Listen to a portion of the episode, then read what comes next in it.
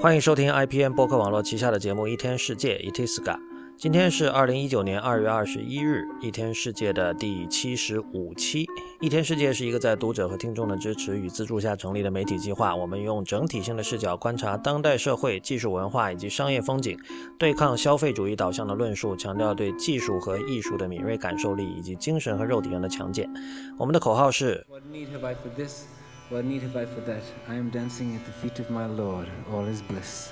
All is bliss. 如果您喜欢一天世界，欢迎成为我们的会员。入会方法请看 member 点一天世界点 net，m e m b e r 点一天世界的全拼点 n e t。好的，欢迎收听这期的一天世界，我是不鸟万如一。呃，今天我们来讲一下电视。嗯，最近我们为了在电视上看一些视频哈，我们买了一个这个 Chromecast，这是第一次。呃，以前我是用这个 Apple TV 的，然后我离开美国的时候，Apple TV 我就卖掉了，没有带回来。Chromecast 其实不是一个太值得说的东西，因为用过的人会知道，就是如果有人不知道的话，就是 Google 出的一个英文叫 Dongle，其实就是你把它插到电视的 HDMI 口上，然后你就可以把 YouTube 啊和各种。但凡他所支持的东西投到电视上，所以所以这个东西非常的直截了当，然后它也并不神秘，似乎也并没有什么可讨论的。我想讨论的其实是一个去年吧开始在我身上发生的一个比较大的变化。呃，我是二零零二年大学毕业嘛，然后从那个时候开始，我从来没有拥有过电视，就是不是说电视机哈，而是说电视节目，就电视信号。呃，但是去年开始有了。其实大学四年，像我九八年上大学嘛，那段时间宿舍里肯定也没有什么电视信号这么一说的。所以从那个时候开始，从一九九八年到二零一八年，呃，刚好二十年的时间，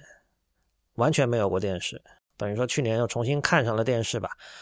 给人的感受还是比较深的。因为这个，我不仅是二十年没看电视，同时也是一个。一直在想这个，一直在琢磨这个事情的人，而且我本身也可能是更，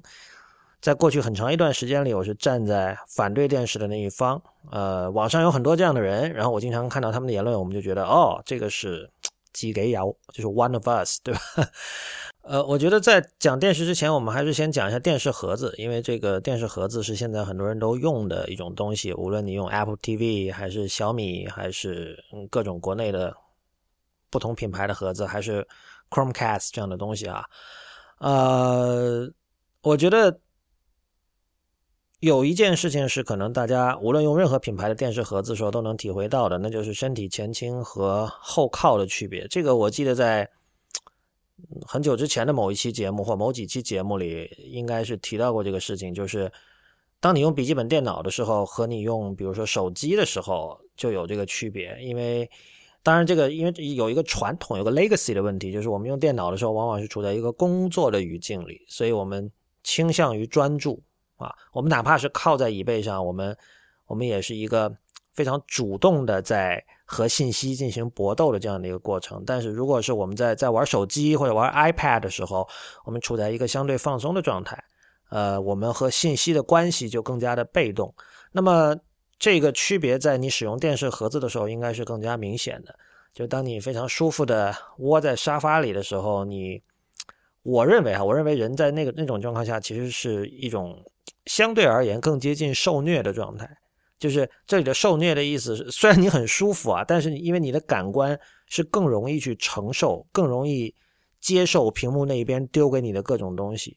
就是你，你是你是更加 ready 的，可以这么讲。你更你你做好了一切准备，接受屏幕那边丢给你的各种东西。就是我把这种状态描述为一种接近受虐的状态。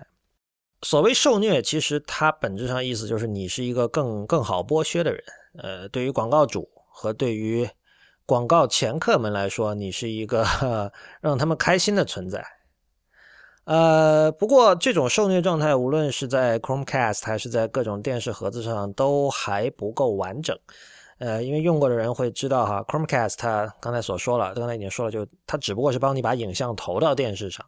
然后你的操作仍然是在手机、平板或者电脑上进行。比如你是用手机的 YouTube App，你在那个上面操作，不像 Apple TV，它是有一个相对完善的操作系统。你拿一个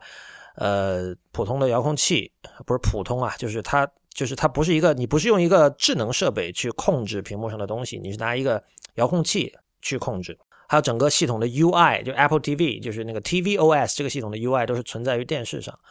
在 Chromecast 上，你仍然是操作手机和电脑。但是这两种状态呢，我觉得都还不算是彻底的受虐状态。呃，因为你在用电视盒子的时候，你首先你得知道自己想看什么，以及用什么软件可以看到。这个第二个问题其实并不容易解决，就是就可能本节目的听众这方面都很熟，但是普通观众的话，他比如说我最近想看一个什么剧，这个剧究竟是在爱奇艺还是在优酷啊？然后我手机上是不是刚好就有所需要的这个软件？这都是这每一步都有可能是障碍，任何一步障碍都有可能让他就就不看这个东西了。所以在用电视盒子的时候，这个呃人的这个所谓主观能动性还是很重要的。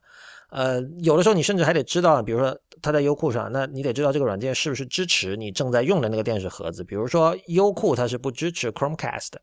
所以用电视盒子的时候，你你依然你和你在笔记本电脑前上网相比，你可以放松一点，你可以被动一点，你可以受虐，但是并不是彻底的。真正彻底的受虐，那就是看电视了。这里当然有一个最基本的区别，就是你是自己主动选择内容，还是被别人喂内容。而电视和现在所有盒子的一个一个很主要的区别，就是你打开节目就自动流出来了，它不需要你再多摁一下去选某个 app，比如说我要看 Netflix 或者看什么，呃，这个区别我觉得很很微妙，但是它非常重要。呃，它的重要性在于它是实时的，就我们现在有时候会觉得电视的这种实时性重新变得宝贵了。呃，我们可以想，在互联网早期的时候，大家重视的是非实时性，就是说我不需要。晚上九点半必须坐到电视前才能够看这个剧。我可以之前有什么 TiVo 这种东西可以让你录下来嘛？但是现在的情况就是说，比如很多剧是 Netflix 自制的，我显然我什么想什么时候看什么时候看。啊，但是我们我们可以想到，比如在英文世界哈，我们有一个说法叫 What's on，What's on TV。这个这个 on，What's on 这个表述是很有意思的，就是说这个词其实对电视在目前。的上上面讲过的这几种观看模式下，What's on 只有对电视才有意义。呃，你当然可以说，比如说我进到 Netflix 以后，我看到上面最大的 banner，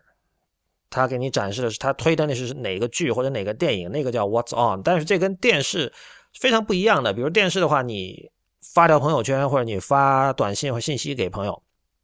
你说现在正在播什么，你赶快看，这才是 What's on 这这个表述它的本意。就是你现在不看，你就看不到了。正因为这样，所以我们看到像 Instagram 才要做 Stories 这种功能，就在顶上的一个个小圆圈，呃，其实就是所谓的月后计分功能啊。Facebook 也有，新浪微博的呃自自己的客户端也有。呃，从这个意义上说，我们可以说电视其实是最早的月后计分软件哈。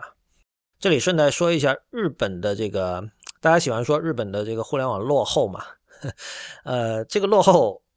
在这里可以说，应该是在我们至少今天我们讨论这个语境里，就是一种打引号的落后，就是它有很多这个视频节目是有观看时间窗口的，就是你过了这段时间你是看不到的。比如说像那个年末的那个红白歌会嘛，播出之后第二天开始，你可以在 NHK 的网站上看，要付费这个就不说了哈，付没问题，但是呢，它只提供到好像是一月十四号。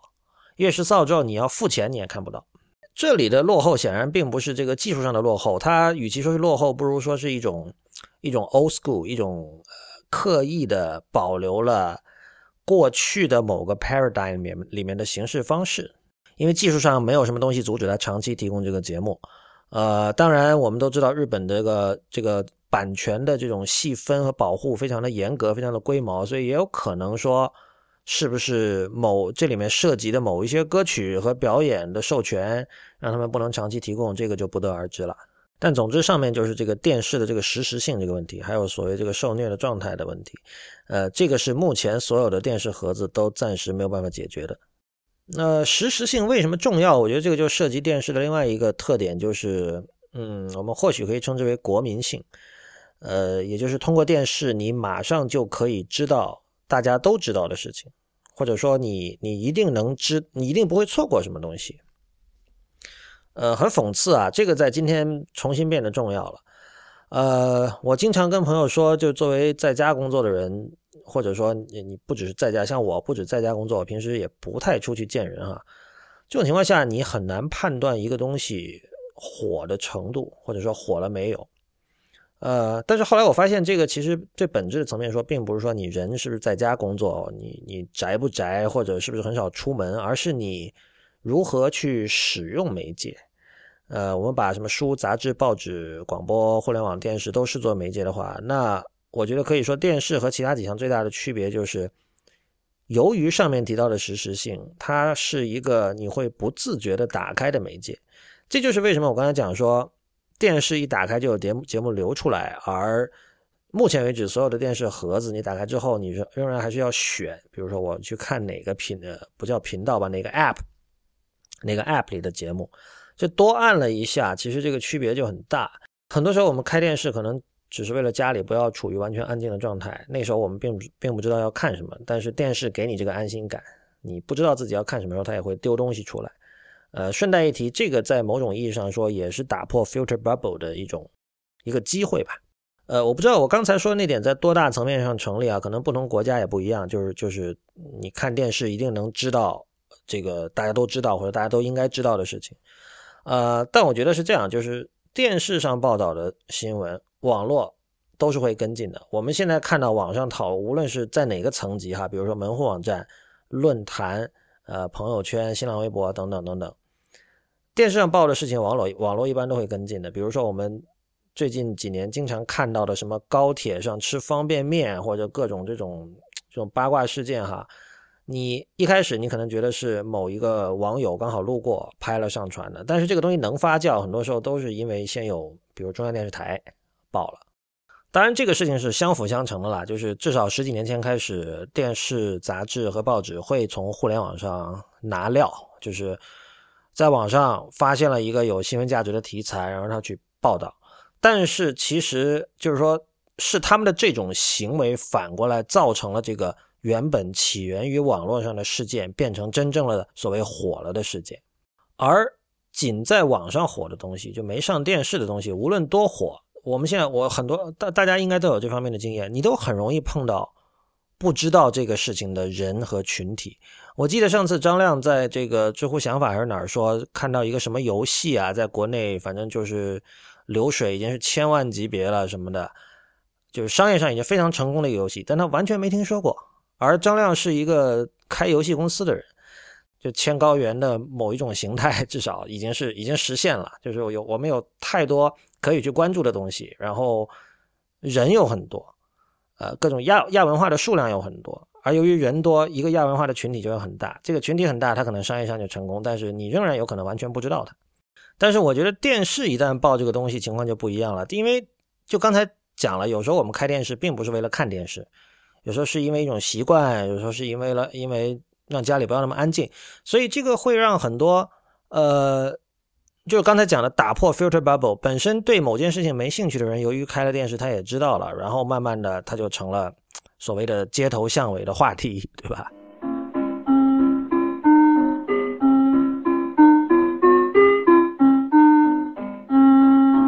刚才我讲说，这个电视另一个重要特点是所谓国民性。那国民性是什么？其实国民性就是公共性。我们都经常讲说，一个社会，一个健康的社会需要有公共空间。呃，这里的公共空间当指的当然有实体的公共空间，比如说公园是不是完善？公园是不是对所有的人都同样的友好？是不是欢迎所有的人？但是我们在这里主要讲的是这个言论空间，虚拟的、呃，知识的、智性的。精神的空间，这种空间同样要有它的公共性。当然了，这里也插一句，就是这个电视还有一个和和网络媒体一个很大的区别。这个很遗憾，直到今天，我觉得这都是成立的。当然，这里有一部分也是历史遗留问题了，就是 production value。呃，这个就是就其实说白了就是制作的精良程度。这个当遇到一些特殊的题材的时候。呃，电视会显得特别有优势。那某一些政治题材就不用说了，就是可能目前为止还是仍然只有电视的媒体才能够拿到最好的采访机会。呃，但是也不只是政治，因为我想举一个例子，是去年我在 NHK 看到那个呃奈良正仓院展，奈良正仓院每年秋天的时候会把它的很多藏品拿出一部分来展出嘛，就在每年在日本是一个大事儿。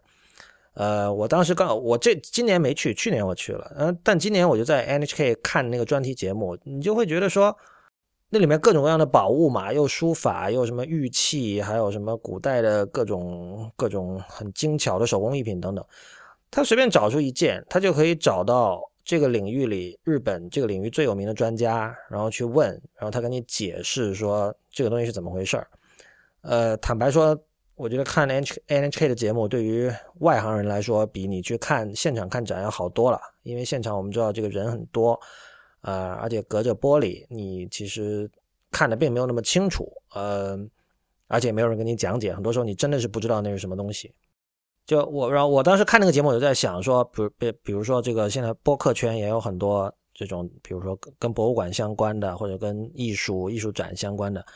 我们有可能做到这个程度吗？不可能啊！这个这并不是在指责做这些节目的人哈，这个只不过是我觉得这也是一个历历史历史遗留问题，而且尤其是 NHK 在日本的这种地位，因为它是作为一个，就是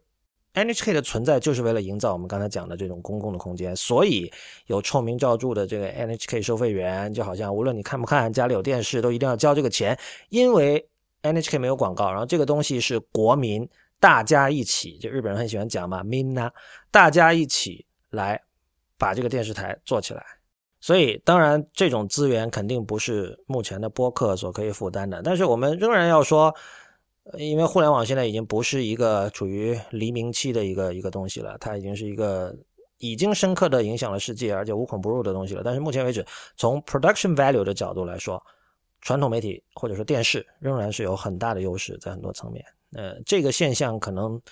短时间内并不会改变吧。您现在收听的是 IPN 旗下的节目《一天世界》一 t s k 我是不鸟万如一。所以我们刚才讲了，这个电视相对于呃电视盒子，相对于这个网络视频节目作为一个整体啊，它的两个区别，一个是实时性，一个是公共性。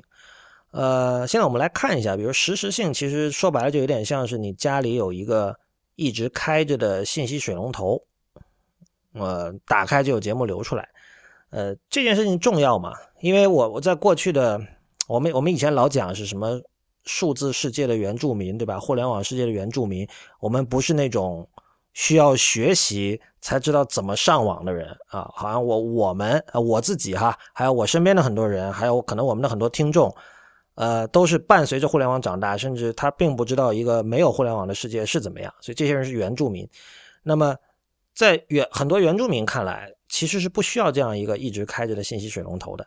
呃，他们习惯的或者他们更喜欢的，嗯，至少你如果去问他的话，他们很多时候都会说，我更喜欢的是一个 on demand 的状态，就是我想什么时候看什么时候看，而不是随时就是丢一些我。你丢一些我并不知道是不是感兴趣的节目给我，但是我们其实可以看到过去几年互联网发展的历史，呃，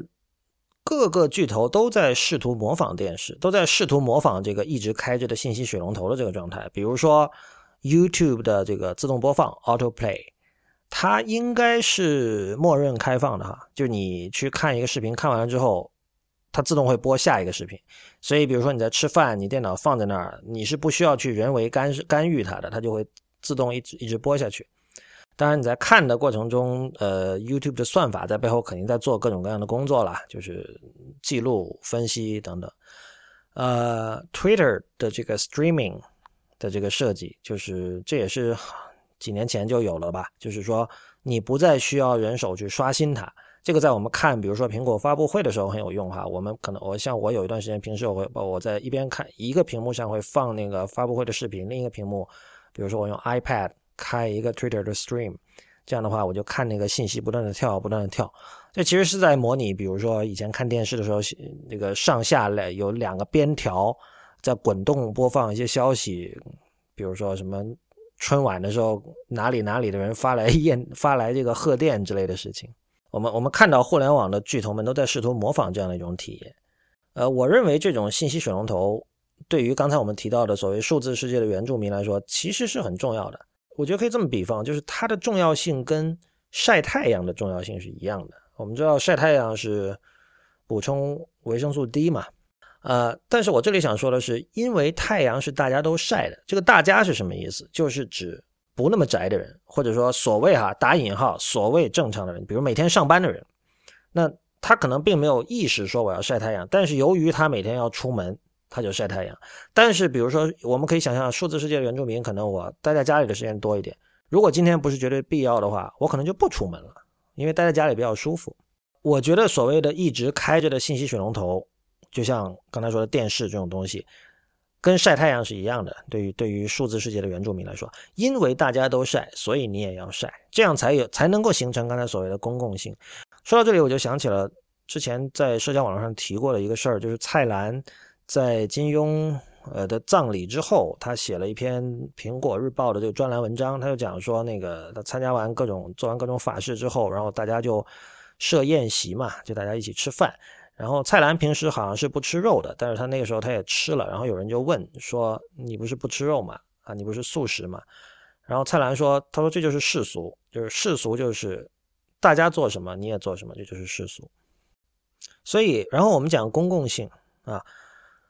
公共性当然，刚才已经讲了，它首先提供了一种跳出 filter bubble 的可能，因为你去关注一个公共话题，比如说世俗这种东西，像以拿以刚才蔡澜说那个例子来讲，你本来是不吃肉的啊，所以可以我们可以说素食是它的 filter bubble。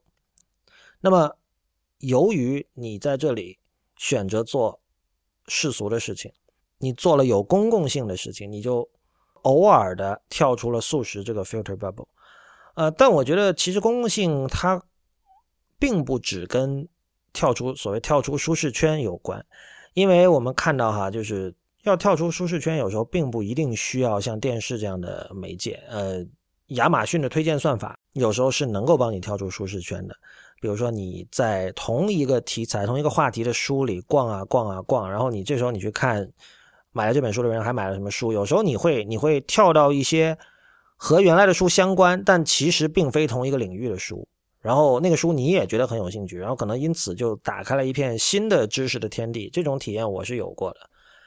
但我觉得公共性还跟两个东西有关。呃，首先第一个是我想用昨天我跟一位朋友关于音乐的一个讨论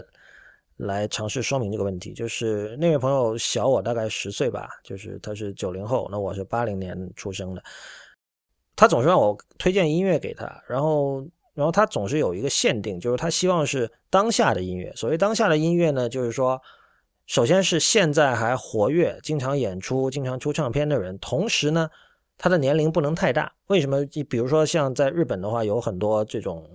呃，爵士乐界属于能够进历史书的这种巨星级的人物。然后他目前已经六十多、七十岁、七十岁，甚至最年纪最大，像那个中某李贞泽。当年的那个吉他手现在已经八十六岁了，他过两天又要有演出了。这些人不算，因为这些人虽然他们还活跃，但他毕竟是已经就年龄非常高了嘛。就是这位朋友说，有没有比如说现在二十到四十岁这个区间仍然活跃，然后值得推荐的音乐？呃，我在这里，因为我们这不是一个音乐节目，我在这里并不是讨论说有或者没有，而是说我当时就觉得很。感兴趣，就是为什么你会有这样的限定？我当时就问他，因为这位朋友他是他是摄影师，然后我就问说，在摄影师摄影这个领域有没有所谓一个黄金时代？有没有说，比如说像音乐，我们就可以讲七十年代的音乐，你去随便听一个七十年代的音乐，就是容易听到好的，比如说和和八十或九十年代相比。那么摄影有没有这样的情况？他说是有的。那我觉得就是说，这位朋友他已经是知道，他已经可以认同这样一个观念了，就是。艺术史的发展不是线性的，并不是最新的才是最好的。那么，为什么在音乐上他一定要追求说这种一定要追求这种当下性？但是我我其实这是一个设问了，我是可以理解他的这个想法，就是说这个，因为你是处于这个时代的人，呃，你会希望看到这个时代的人能做出令人令人兴奋的东西，不然你会觉得说我们这个时代很没意思。这个会让你作为一个创作者，让你的工作。的积极性会减弱，让你让你这个人降低你的士气吧。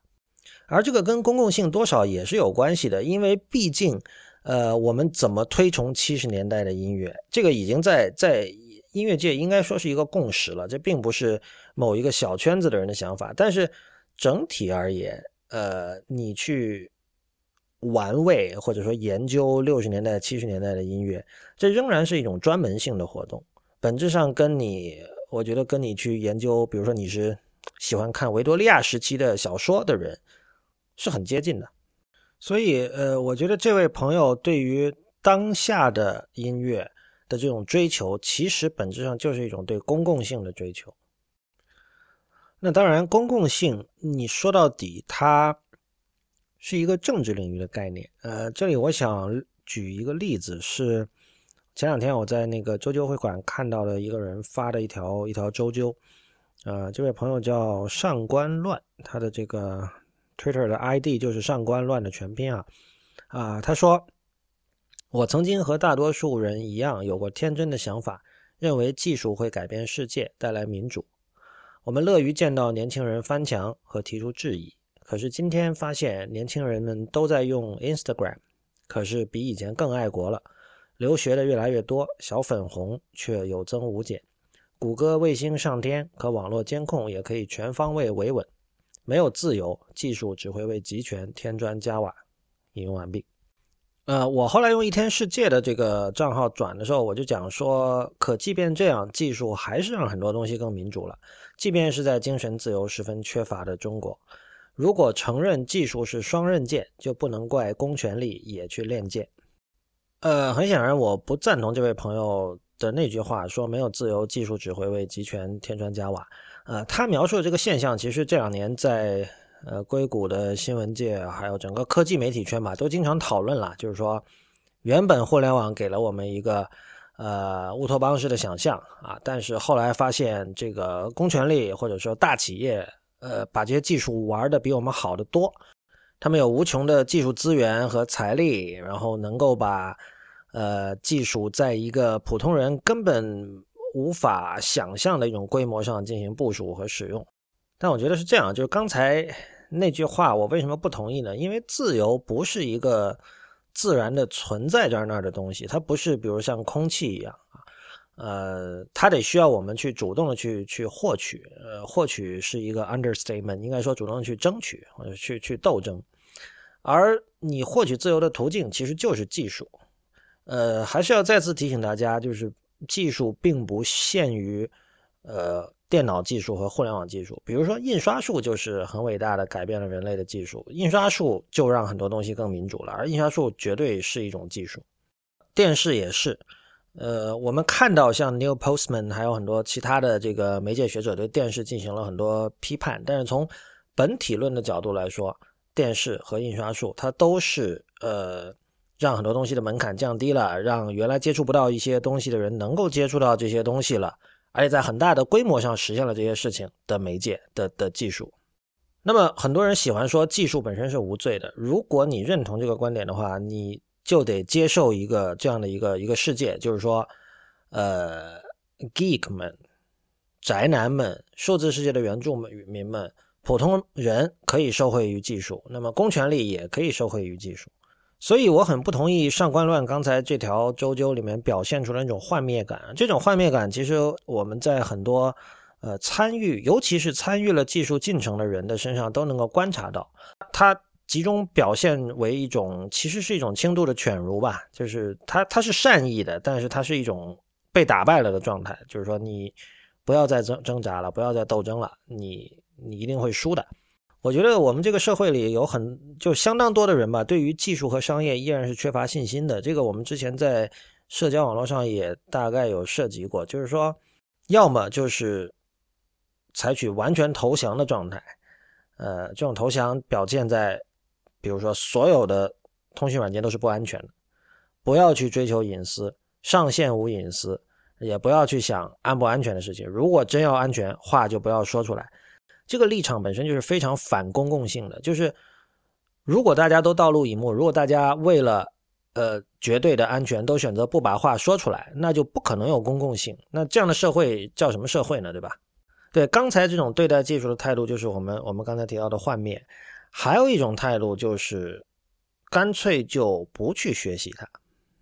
啊，这个我以前在一天世界的博客上写过一篇文章，就是呼吁学者们不要再用新浪微博或这个微信公共号来发自己的文章，因为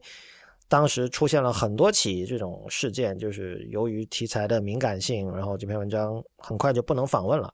我可以理解说，啊，你的读者都在微信或者微博上，但是你至少你应该保证在一个靠谱的一个渠道，比如说 Telegraph 也好，或者 Blogger。就是现在 Google 拥有的那家博客平台，或者 WordPress 的博客上